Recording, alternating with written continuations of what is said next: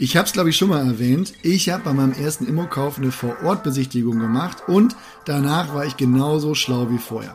Ich meine, die Wohnung war halt da, das Haus hat auf mich als Laie auch einen guten Eindruck gemacht und der Mieter fühlte sich halt wohl.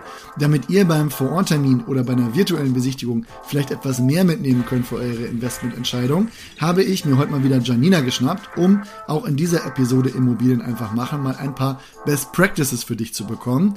Mein Name ist Oliver und damit starten wir jetzt auch durch.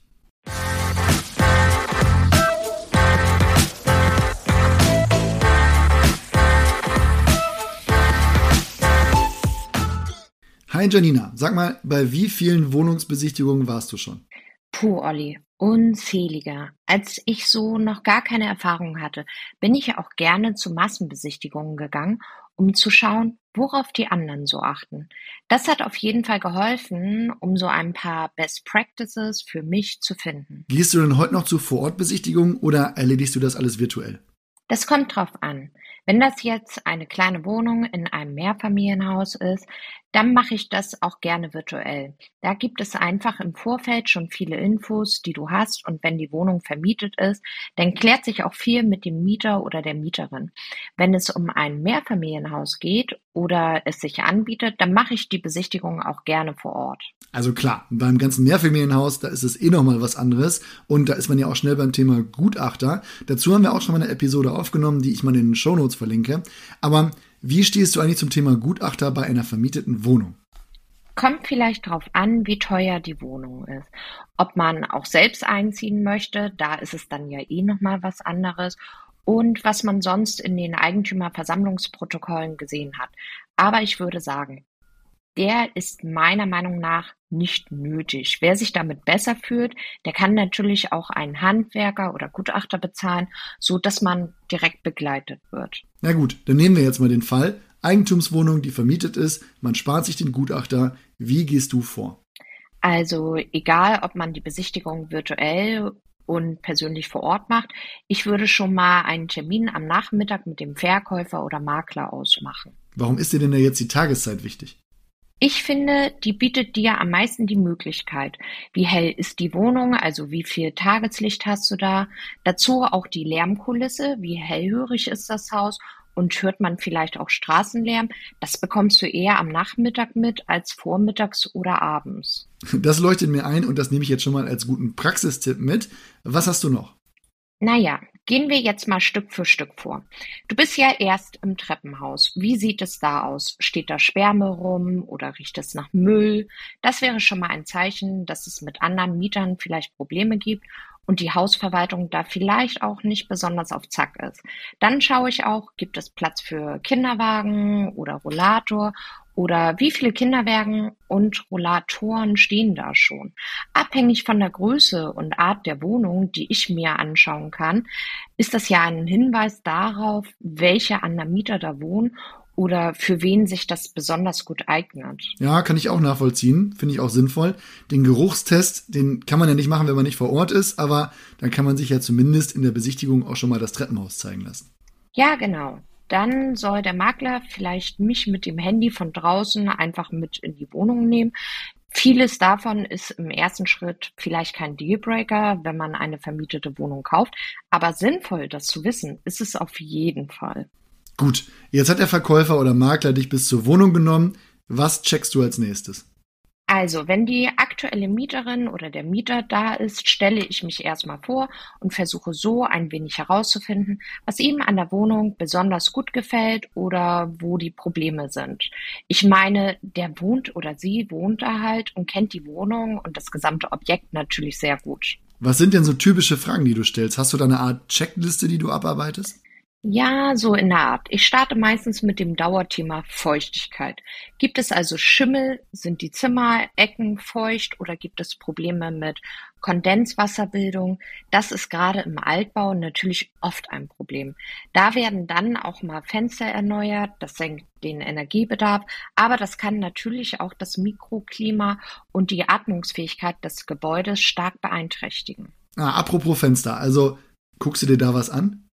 Ja, und da habe ich auch wieder einen Praxistipp.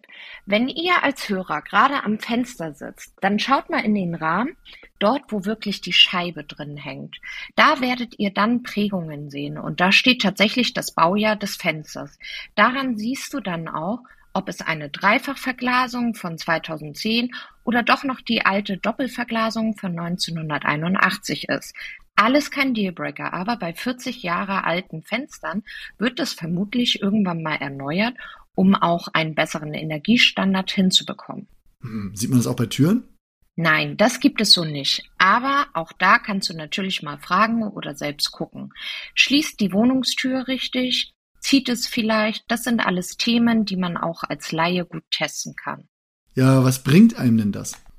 Naja, ich würde alles vermerken und schauen, ob sich am Ende daraus Nachbesserungsbedarf beim Angebot ergibt oder ob du es vielleicht dann doch gar nicht kaufen willst. Wie oft hast du denn nach einer Besichtigung gesagt, nee, das Objekt ist doch nichts für mich und bist vom Kauf zurückgetreten? Das kommt eher sehr, sehr selten vor.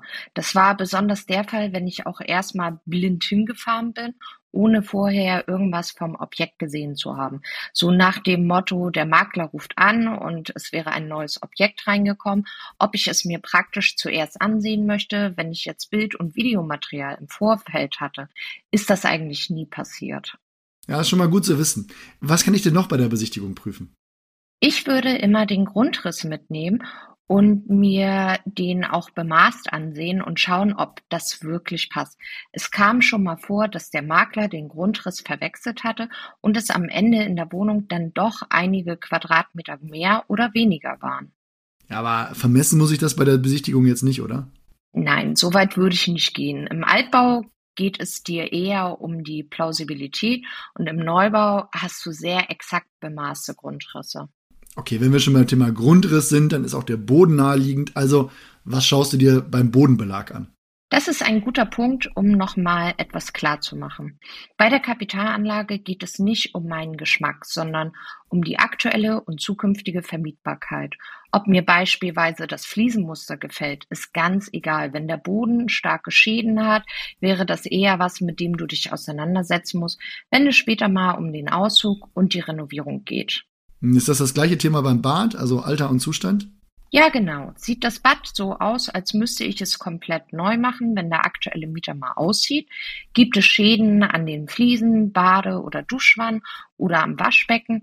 Alles auch keine Dealbreaker, aber etwas für deine Liste. Hier kann man dann auch gerne den Mieter fragen, ob es Probleme gibt oder wenn der nicht da ist, kann man die Anlagen auch selber einmal prüfen ob die funktionieren. Das ist alles später in deinem Sondereigentum und dafür bist du halt verantwortlich als Eigentümer. Jetzt haben wir ja schon geklärt, den Zollstock, den hast du nicht dabei. Gibt es dennoch Tools oder Geräte, die du empfehlen würdest? Ja, ein Feuchtigkeitsmessgerät und eine Nase. Ich finde nämlich, Feuchtigkeit riechst du auch oft. Gut, Feuchtigkeit ist ja auch oft ein Thema im Keller oder in Abstellräumen. Was guckst du dir da an? Wenn es beides gibt, dann natürlich beides. Da kann man sehr gut herausfinden, von wann die Heizung ist. Auch da gibt es nämlich ein Typenschild mit dem Jahr. Ansonsten geht es mir da um die Feuchtigkeit. Wie sehen die Kellerabteile aus? Gibt es einen Waschkeller oder sogar einen Trockenkeller für die Mieter? Hast du sonst noch Tipps? Was kann ich im Vorfeld denn noch machen, bevor es überhaupt zur Besichtigung kommt? Ich würde immer die Protokolle der Eigentümerversammlung durchlesen und sehen, was gemacht wurde und was eventuell schon besprochen worden ist. Zusammen mit deinem Ersteindruck und dem Mietergespräch hast du dann eigentlich einen ganz guten Überblick. Dazu würde ich mir auch noch den Energieausweis ansehen. Wenn das ein Verbrauchsausweis ist, dann finde ich die Aussagekraft stark eingeschränkt, aber gerade die Empfehlungen sind interessant.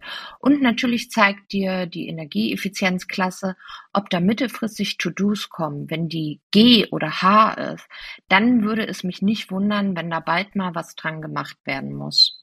Super, danke dir für deine Zeit, Janina. Also, ihr habt's gehört und wir springen deshalb auch direkt zu den Urbio Takeaways. Das Feuchtigkeitsmessgerät. Das war für mich neu und ich bin ehrlich gesagt auch eher der Typ Videobesichtigung. Aber ansonsten heißt es Grundriss mitnehmen und die Eigentümerversammlungsprotokolle sowie den Energieausweis wirklich mal durchlesen.